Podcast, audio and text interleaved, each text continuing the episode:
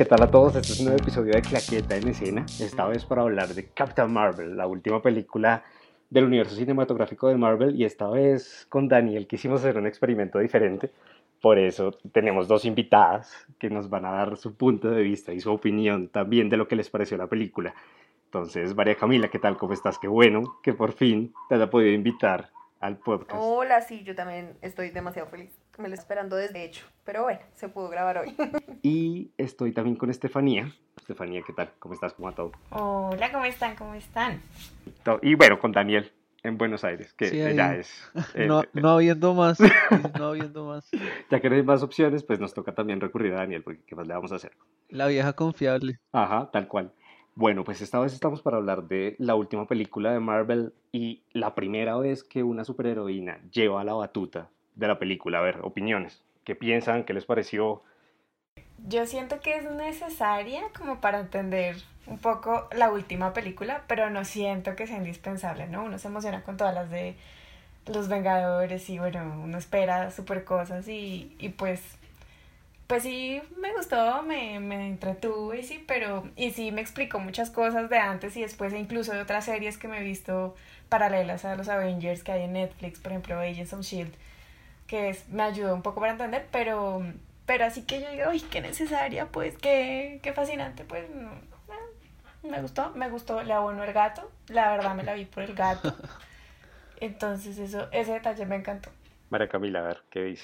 A mí, yo creo que tengo sentimientos encontrados. Esto va a ser además súper interesante porque yo no tengo ni idea de nada de esas cosas. Y Nicolás, mi novio, es así como, en serio, porque no sabes. No tengo ni idea de nada de los Avengers, ni de los universos, ni de nada de esas cosas raras. Entonces va a ser como el punto de vista, ¿saben? Como súper salido del tema. Alejado de todo sí, sí, sí, sí, Pero em, a mí me gustó, siento que me gustó más que la película eh, como cositas que como construyeron el personaje, ¿saben? Como tuvo unos detalles que me parecieron chéveres en cuanto a empoderamiento de la mujer, la vieja me pareció que tuvo momentos chéveres, ¿saben? Pero en general la película no me mató. Cuando salí no dije como, uff, no, la película me cambió la vida. Me pareció una película que estuvo bien. ¿Y Daniel qué cuenta? ¿Qué le pareció? Yo estoy muy cerca a lo que dijo ella, solo que yo sí soy muy fan de Marvel. Entonces, creo que es o sea, creo que, no sé, Marvel se ha arriesgado ya con muchos personajes que quizá mucha gente no conozca y me parece que fue una buena introducción del personaje al universo además porque no considero que no es fácil meter un personaje nuevo a un universo que ya tiene 21 películas, entonces me parece que lo que más me gustó fue la forma tan como no sé sutil en la cual pudieron meter el personaje en el universo que no se sintió tampoco forzado, sino que parece que siempre estuviera ahí entonces, eso me gustó, me gustó mucho. Samuel Jackson me parece que es media película. O sea, si bien Brie Larson me gusta como actriz, creo que en esa, o sea, no digo que fuera mala porque no fue malo, pero creo que tampoco fue algo como que yo diga como, wow, me, me descrestó. Mm, y tiene momentos muy chéveres, me parece que es una película muy disfrutable. Creo que rompe también un poco el molde de, de lo que veníamos viendo de las típicas películas que presentan a su personaje. Creo que esta se arriesga un poco más. Y, y también creo que no nos quedó viendo mucho más de como de la capitana en, no sé, como en pleno de su poder. Me parece que solo vimos una escena que fue la misma que vimos en los trailers. Y, pero sí, o sea, me gustó, o sea, no creo que sea la mejor película y creo que tampoco necesita ser la mejor película de Marvel pero me pareció realmente una película entretenida. Ustedes tocan aquí dos temas que yo tenía ya medio preparados y uno es el cuestionamiento de si es una gran película o no, de los temas que toca, de si es destacable, de si la sacamos del universo, qué se siente que trae la película y si se puede por sí misma como destacar o sobrevivir y el tema del feminismo y el empoderamiento femenino. Entonces, hablemos primero del feminismo y el empoderamiento femenino. Estaba haciendo un poquito de investigación antes de grabar y se armó un escándalo completo por todo lo que le han dado palo a Brie Larson, que es la actriz de Capitana Marvel, por declaraciones que ella ni siquiera ha hecho y también por un tema que yo no conocía, conocí hasta hoy, que se llama el Comic Gate y es que hombres que están metidos en la industria del cómic sienten que por todo el tema de la inclusión se están dejando de contar historias, cosa que a mí personalmente me parece ridículo pero que esta película ha sacado también un poco eso que está presente en esta industria del cómic, de pronto del anime, de los videojuegos, de, uy, ¿por qué están metiendo mujeres aquí? Nunca han estado. Y creo que esta película tiene la fuerza necesaria para decir, sí se puede hacer. Hay mucha gente, hay muchas mujeres que hoy se pueden sentir un poco identificadas con lo que hace Brie Larson, con lo que hace Gal Gadot, y es empoderamiento total. ¿Ustedes cómo lo ven? A ver, María Camila, empiece. Em, pues antes de eso, ¿saben? Sí que quiero rescatar mucho fue el papel de Brie Larson, no porque haya sido un papel excelente, sino porque la vi, por ejemplo, en The Room y el cambio que tienen ambos papeles es abismal, o sea, la vieja sí, de verdad es, pues es muy bueno ese cambio que hace, entonces no le queda a uno marcado el personaje que tuvo antes en The Room, que a veces pasa mucho cuando hacen papeles muy buenos. Em, sino que en este tocó, eh, logró desvincularse un montón y, y pues la logró sacar eh, como independiente a esa, a esa primera película que había visto de ella. En cuanto al tema del empoderamiento, yo pienso que la película, no sé, tampoco fue que girara en torno solamente a eso. Sí creo que llevó un mensaje claro, que eso me pareció bonito, eh, que se da el tiempo para dar un mensaje claro a las mujeres y en general a toda la sociedad de, oiga, inténtelo y está bien embarrarla y caerse, siempre y cuando usted tenga la berraquera para volverse a levantar. Pero... Mm, Siento que esa es la escena como clímax, ¿no? En la que ya... Exacto, y me pareció bonito, me pareció súper bien logrado. Em, pero no sé, también me parece un poco tonto que le den tanto palo a algo que además está, es un tema totalmente coyuntural, ¿saben? Ahorita se tiene sí o sí que hablar de ese tipo de temas de inclusión, de empoderamiento de la mujer, porque es lo que está ahorita en el tope, pues, en el top of mind de la gente. Y es chévere que lo hablen y que lo hablen en este tipo de espacios que es tan común para todo el mundo. creo también que está llegando a tanta gente. O sea, esta película ya pasó los 911 millones de dólares. Exacto, eso me parece una nota, que hayan usado este espacio que es tan asequible para todo mundo para dar un mensaje pues un poco más profundo, más potente tal vez. Bueno, Estefanía, ¿tú cómo lo ves? Yo, el tema es que yo soy un poco... Eh alejada del tema del feminismo, el empoderamiento y esto. O sea, alejada digo de las opiniones normales, pero sí me gusta hablar del tema. Y eh, eso que dicen las personas que están metidas en todo este tema del videojuego y los cómics y bueno, eso de que se dejan de contar historias, no, porque de hecho esta película hace parte de un cómic, esto es parte de la saga del cómic que tiene Marvel así como no solo ella, sino otros superhéroes que los que no conocemos de cómics no conocemos, que no nos han presentado en películas.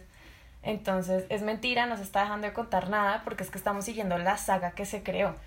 Entonces, ¿qué pasa? Pues que así como está ella, está esta superheroína que hace Scarlett Johansson, está la que hace la una de las hermanas Olsen, o sea, dentro del mundo de los Avengers hay muchas mujeres que hacen muchas cosas que no le han dedicado película, bueno, eso es diferente, pero uno no puede dejar de ver ese tipo de, de cosas que ya están, o sea, por pensar en el feminismo y pensar en la inclusión y pensar en cosas que, que ya se pasan a lo polémico, no disfrutamos lo que en realidad tiene y las piezas que tiene, que también son mujeres pues valiosísimas y que hacen más de la película que los mismos hombres, por andar pensando en feminismo y en que la película tiene que estar dedicada a una mujer y bueno, en fin. Y el tema de lo que hace, de hecho, yo la comparé, yo le decía a la persona con la que fui, le dije, me da la impresión de que aquí Marvel quiso hacer un poco el, el, lo que hizo DC Comics con, con Gal ¿no? Que, que, pues es que Gal Gadot tuvo, me da la impresión y por lo que yo he visto y he tanteado a la gente, Gal la película de La Mujer Maravilla fue mejor que la, que la de la Capitana Marvel. En lo que la gente, la gente esperaba lo contrario y no, pues resultó siendo un poco mejor eh, La Mujer Maravilla. Pero, pero es, es, a lo que voy es que no necesita, o sea, es, es el, por ejemplo, esta película no tuvo el tema, como dice María Camila, no fue así que haya girado en torno al empoderamiento, pero sí se ve que ella lucha y se ven los mismos valores que uno puede ver con si fuera un hombre o fuera una mujer o fuera un niño o una niña uno ve los mismos valores y, y, es la idea de todas las películas de los Avengers siempre, que tú luchas, que te caes y vuelves y... ¿Sí me entiendes? Entonces no siento que haya sido el tema en el que haya girado la película, tampoco lo veo necesario. Y en general la película estuvo bien así, o sea, no... Para mí hay un detalle importante en lo que dices y es casi todas las mm, actrices o personajes que han salido en todo el universo de de cómics eh, terminan Mm. sexualizándose, cosa que uno no ve en Capitana Marvel. Yo no siento que la estén sexualizando de ninguna forma. Y En las de Marvel, no sé si ustedes se acuerdan, no sé si vieron la Pante- eh, Pantera Negra, pero el ejército de Pantera Negra, el ejército eran mujeres. Qué más símbolo de empoderamiento y feminismo que eso, por Dios. Más que una superheroína, el ejército que protegía al príncipe eran mujeres. Sí, y la, la hermana también tiene un papel muy O sea, importante. la hermana es como la superheroína la que los salva a todos, básicamente. Sí, a mí me parece que, que, que este tema, como que sí, realmente se ha salido de las manos, tanto que esta gente se puso a, a dejar malas reseñas de la película en, en Tomatoes, al punto que la página tuvo que cerrar ya para que la gente no pudiera seguir dejando la reseña. Igual me parece una estupidez porque no le sirvió para nada, o sea, la película rompió récord de taquilla, le ha ido muchísimo mejor. Vi como los memes de comparándola con la de Batman vs Superman, que en, en 17 días eh, esta película ya tuvo 900 millones de dólares y en más de un mes fue la cantidad que se que recaudó la de Batman vs Superman. Creo que sí, sí, concuerdo con ustedes en que no, la película no gira en torno a, no sé, al feminismo ni nada de eso, pero sí tiene como sus momentos de empoderamiento que no me disgustaron, me parece que está muy bien y me parece más también porque si uno se va a ver mucho el público que, que ve hoy en día uno en los cines son niños, o sea, entonces me parece un mensaje muy importante que, que se venía demorando y eso que Marvel ha venido y es de unos años para acá, o sea, no fue, no ha sido desde el comienzo, uno se pone a ver todas las películas y casi toda la, toda la primera fase, s- todo es son manes, Pues manes, manes, o sea, 22. la única mujer que estuvo desde el comienzo fue Scarlett Johansson con la, o sea, fuera la, fue la única y, y fue la única y totalmente sexualizada, o sea, sí, y esta capitana llega como a darle un aire fresco a todo esto, con lo que ya se venía dando de los otros personajes femeninos que ya hemos nombrado, y algo que sí me gustó mucho de la película fue eso que hablábamos, que no la sexualizaron, porque por ejemplo Wonder Woman está totalmente sexualizada, y en cambio Capitana está, digamos que el tono en que la manejaron me pareció muy acertado, y también que no tuviera un interés amoroso en la película me pareció también muy, muy, muy acertado. Eso siento, eso también siento que la hace un poco más vulnerable a todas esas críticas porque se enfoca, claro, hay- muchas veces pasa que se quedan en, el- se sexualizó el personaje, tan tan se acabó y de ahí no, no llegan a profundizar mucho más en lo que pasa con el personaje. A esta vieja la hace mucho más vulnerable no haberse sexualizado, o pues que no la hayan sexualizado porque da mucho más espacio a que la gente empiece a hablar de otras cosas sobre el personaje. Y también, por ejemplo, el concepto de familia, lo que decía Daniel de no tener un interés amoroso, ella acaba teniendo una relación súper cercana con su amiga y la hija, que además los mismos planos lo evidencian. Y es, eso me parece que es súper importante para el tipo de historias que se quieren contar. Pero bueno, ya hablando un poco más de lo que es la película, lo que hablábamos al principio, de si es una gran película o no, para entrar un poco en lo que, en lo que se desarrolla, sin duda, eh, total apuesta por los años 90, ¿no? Como que eh, se tiene... Eso me parece una nota. Yo aquí saqué que, esto- saqué, pues no sé ustedes qué más hayan visto, yo vi el blockbuster, eh, la referencia al príncipe del rap, Windows 95, todas las maquinitas de videos. El, todo el Game Boy y todo. Y, y está apelando también, y bueno, y el, Samuel Jackson. el CGI de, de Samuel L. Jackson, que es pura referencia a, a Pulp Fiction con Tarantino. Entonces, ustedes que, pues bueno, veo que les encantó. A mí particularmente me parece interesante que hoy la tecnología permita eso, ¿no? Como llevar a A mí crear... me hizo un poquito de ruido el de Phil Coulson, el de... Me pareció que se veía raro. O sea, no sé si es porque no estoy acostumbrado a verlo con pelo, pero no sé, se me veía raro. Sí, a mí, a- él me hizo ruido. A mí, en cambio, el de Samuel Jackson me pareció que se veía, se veía más natural. Me pareció que se, se veía muy bien. Fantástico. Eh, además que también me gustó mucho como el, el cambio del personaje, ¿no? Porque es un personaje totalmente diferente al que ya vimos en otras películas.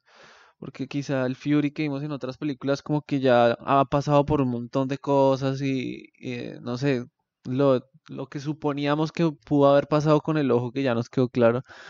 Eh, no sé, como todo ese background que tenía ese man que se veía como más, no sé, como más serio, más... Sin ah, sentimientos. eh, Sí. Ahí, Y este es un man como todo relajado, que mucho más total, o sea, joven también. más Ahí Daniel amiguero, sí. entró al otro tema que quería destacar y eran los personajes. Para mí la película gira en torno a tres personajes, la capitana, Fury y Jude Law, que es John Rock, y bueno, el gato, que al final acaba siendo el, el carisma necesario. Y el gato, claramente, sí. O sea, creo que siento más, tengo más sentimientos por el gato que por Jude Law. Es como Jude Law. Y es no que se siente mucho que tanto nada, Jude Law como la capitana no, no empatizan tanto como si lo hace Samuel L. Jackson y el gato, claramente. Pero también puede ser una apuesta del personaje que quieren crear. A mí particularmente me parece que lo que quiere hacer Marvel eh, con que la capitana lidere su universo me parece súper arriesgado. Ya entrando esto aquí en detalles como súper específicos de lo que es todo lo que ha hecho Marvel, porque está Tony Stark. eh, es reemplazar algo dificilísimo. Además también por el Es que, actor. es que yo creo que. Sí, no sé, yo, yo creo que un punto en el que siguieron la misma línea. Las tantas primeras películas todas se unían bien y hay un punto en el que por agregar más pierde conexión con, con las primeras, ¿no? Entonces uno en las primeras ve que Tony Stark es pues el Salvador o bueno, lo que sea.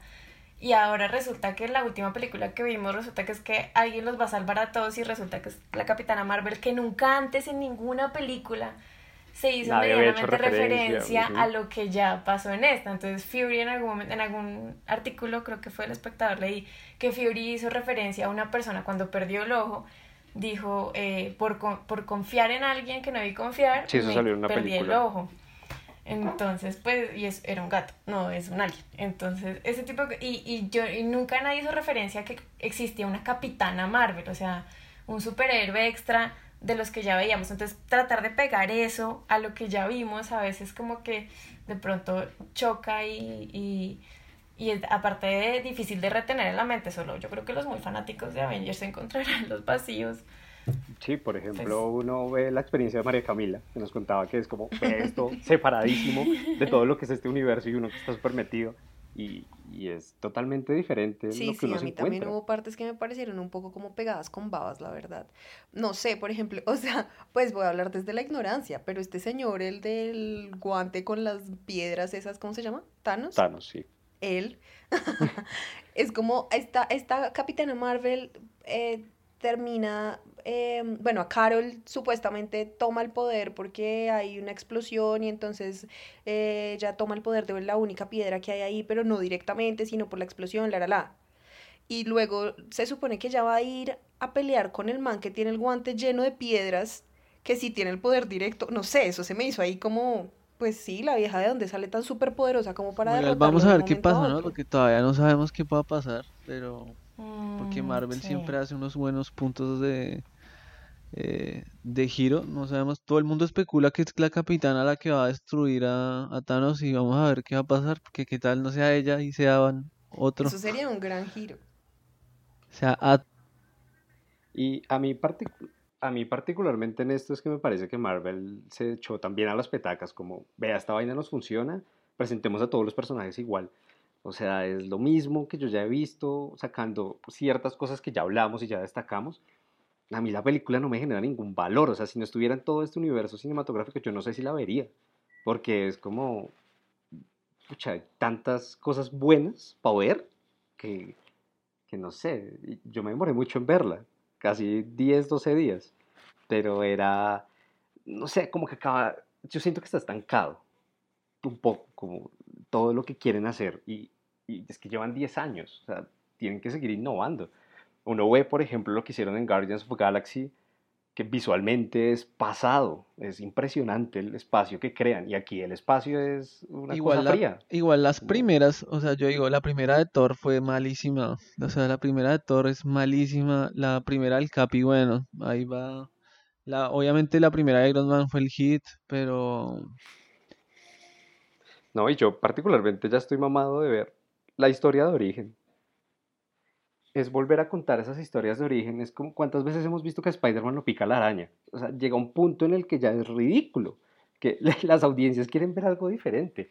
Y otra de las cosas que estuve viendo y que me pareció interesante fue que, o lo que decía María Camila también, es que esto llega a tanta gente que hacer el esfuerzo por contar una historia permite cambiar muchas cosas. O sea, recuerdo ahora que cuando salió eh, Infinity War, un senador colombiano puso que era una apología al, al fascismo, pues la, la, eliminación de todo. Y es, es eso, ¿a, cuánta gente están llegando estas películas? Es, es, es, masivo y que haya como contenido tan, ay, no, es que tenemos que hacerla, tenemos que presentarla. Boring, boring, boring. Es como, ay, pueden ir más allá. Y tú totalmente desentendida del universo Marvel. ¿Te verás en game? ¿Te interesará? Me la voy a ver, pero no por Capitana Marvel, eh, sino porque mi novio me presiona. No, mentiras, no. me obliga, me obliga a ir así. No, no, no. No, realmente, no, realmente yo me quedé, no, o sea, saben que ahora me parece un poco más interesante, me parece que sí contaron una historia bonita en la anterior, ¿cómo se llama? la anterior. War. Ajá, en Infinity War. Esa me, esa me atrapó un montón. Y con decirles que igual yo no soy así la más fanática, me gustó mucho esa película y estoy entusiasmada por verme eh, Endgame por esa más que por Capitana Marvel, la verdad estoy totalmente de acuerdo. Me la habría podido ver o no ver y me daba exactamente no voy a cambiar mi vida. Yo, ¿yo qué? Yo creo que si bien sí no es necesario ver Capitana Marvel para Endgame, creo que a mí me parece que si bien tampoco es que tenga así las super conexiones, me parece que es como para calmar un poco el, hype de, de, Endgame porque el, todo el mundo está por red ya esperando que sea el 25 de abril para ver esa película. Eh, creo que si bien uno no es tan, o sea, si bien alguien no que no sea tan fanático de Marvel, me parece que esta es una película que hay que ver porque literalmente estamos viendo la historia del cine en estos momentos, o sea, ninguna otra franquicia en la historia del cine había durado tanto tiempo en, y siendo dueña de la franquicia mundial, o sea, de toda la taquilla mundial, esta gente ah, lleva 10 años dominando la taquilla mundial y eso, eso Nadie puede negar que es un hecho histórico que ninguna otra franquicia en la historia del cine había logrado hacer. Eh, entonces creo que por ese simple hecho que es como el cierre de una, de una era del cine, me parece que vale la pena ir al cine para verla. Además porque, no sé, o sea, me parece que esta gente va a votar todo lo que tiene guardado ahí para esa película.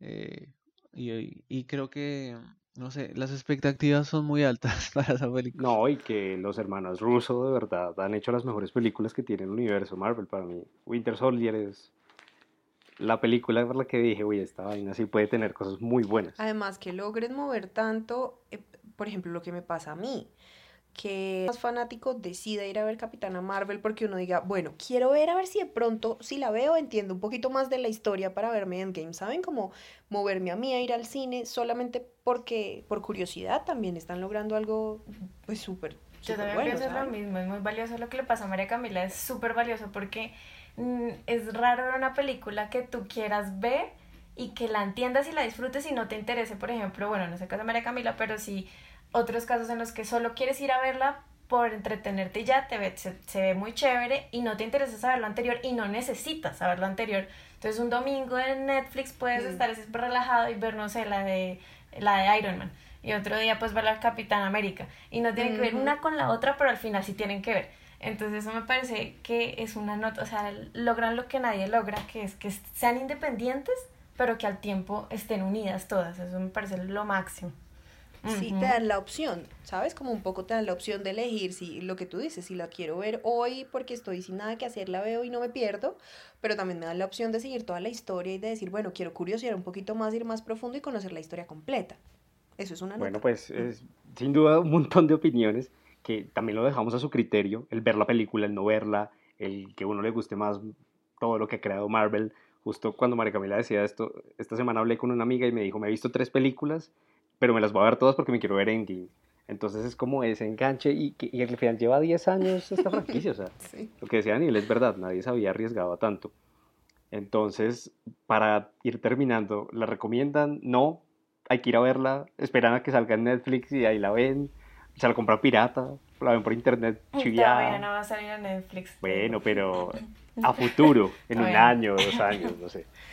Yo pienso que aunque no es la mejor película que me he visto, eh, las películas de Marvel sí valen la pena vivir la experiencia de irlas a ver en cine, eh, cuando están todavía en cartelera, ¿saben? Me parece que, que esa mística sí es chévere guardarla en la medida de lo posible. Yo le recomendaría más por lo que les dije al comienzo, que me pareció que tuvo detalles bonitos en la construcción del personaje. Em, sí, yo la recomendaría, sin ser película cambia vidas, pues. No sé, qué difícil pregunta. Como que yo no te diría si la recomiendo o no, sino que yo te diría si la pongo en un top 10 de mis películas para ver un domingo en Mar de Marvel, está en el, posiblemente en el Está en 10, el 10. pero tiene un gato muy cool. Entonces por eso subiría de posición y por Fury. Entonces no, la dejaría como de, de- como de, de quintas de pronto. Y Daniel. Eh, yo sí la recomendaría mucho aprovechar si todavía está en cartelera y cuando estén escuchando esto, que la vayan a ver. Si no, pues eh, vayan a su página, sí, a su página pirata de confianza y, y la vean. Porque es una buena película, o sea, no creo que sea la mejor, como ya lo dije, creo que tampoco necesita ser la mejor película, pero es una película entretenida que para ver en cualquier momento me parece que es una película divertida. eh, tiene personajes eh, muy divertidos, está todo el cuento con lo del gato que también me parece muy gracioso. Si bien, eh, no sé, hay cosas que a mí no me gustaron con respecto al cómic y al personajes que me parece que desaprovecharon, que Marvel ha desaprovechado. Sí. Marvel ha desaprovechado muchos villanos eh, tras de que, en mi opinión personal, los me- a mí los villanos que más me gustan son los de los de DC, pero me parece que Marvel ha, ha desaprovechado muchos villanos, o sea, ahora los Kree, también en, la- el, el mandarín con El Iron Man mandarín 3, creo que es el ejemplo 3. más claro. Eh, entonces, si bien si usted es muy purista del cómic, creo que no le va a gustar.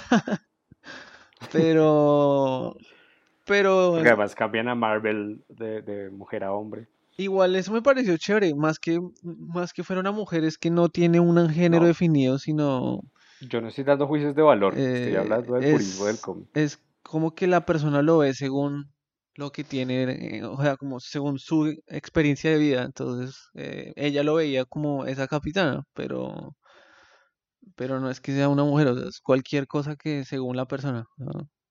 Entonces, me pareció interesante. Creo que sí hay cositas como que en la historia que no me convencieron, que no me gustaron tanto, pero es una buena película, o sea, creo que, que vale la pena verla y igual es muy disfrutable en cine, tiene unos efectos muy, muy buenos eh, y creo que se la pasa uno muy bien en cine y creo que también algo que, que ha instaurado Marvel, que es que ahora la gente, todo el cine se espera al final a ver hasta el último crédito Sí. que es algo que yo me acuerdo antes, casi nadie se, o sea, apenas medio se prendía la luz y ya todo el mundo ya estaba afuera. Y ahora todo el mundo se queda hasta, bueno, o sea, ya hasta que ya llega la persona a barrer al cine, o sea, que eso me, ha- me ha parecido muy chévere. Eh, y no sé, o sea, yo creo que sí, hay que dejar también como que rejala- relajarse un poco y, y disfrutar la película, o sea, tampoco, eh, no sé, hay gente que se, no sé, o sea, vi comentarios de gente que decía como que era un comercial de toallas higiénicas muy largo. Y yo decía como, parce, o sea, que, o sea, me parece como tan exagerado, o sea, hay gente que se va como tan, Al o sea, no sé qué están viendo, o sea, sí es como, no sé, o sea, hay que disfrutar la película, hay que disfrutar el momento en el que estamos, que tenemos superhéroes para botar para el techo. Eh, y bueno, nada, yo que sí, yo sí la recomendaría, yo digamos de, de 1 a 10 le daría un siete y medio, 8, entonces, eh, no sé usted qué opine de la película, Jesús. La película tiene detalles súper destacables. O sea, yo sin duda la recomiendo, la fui a ver, me gustó, tiene cosas que me parecen más de lo mismo. Y para una superproducción como es esta, pues 152 millones de dólares esperaría más, porque he visto películas de un tercio del presupuesto que me deslumbran. Pero también es saber un poco uno qué tipo de cine va a ver. Y creo que al final esto es entretenimiento, que puede contar una historia detrás, que puede sorprenderme como lo ha hecho Marvel en algunas películas. Eh, por ejemplo, Winter Soldier me parece una historia pasadísima.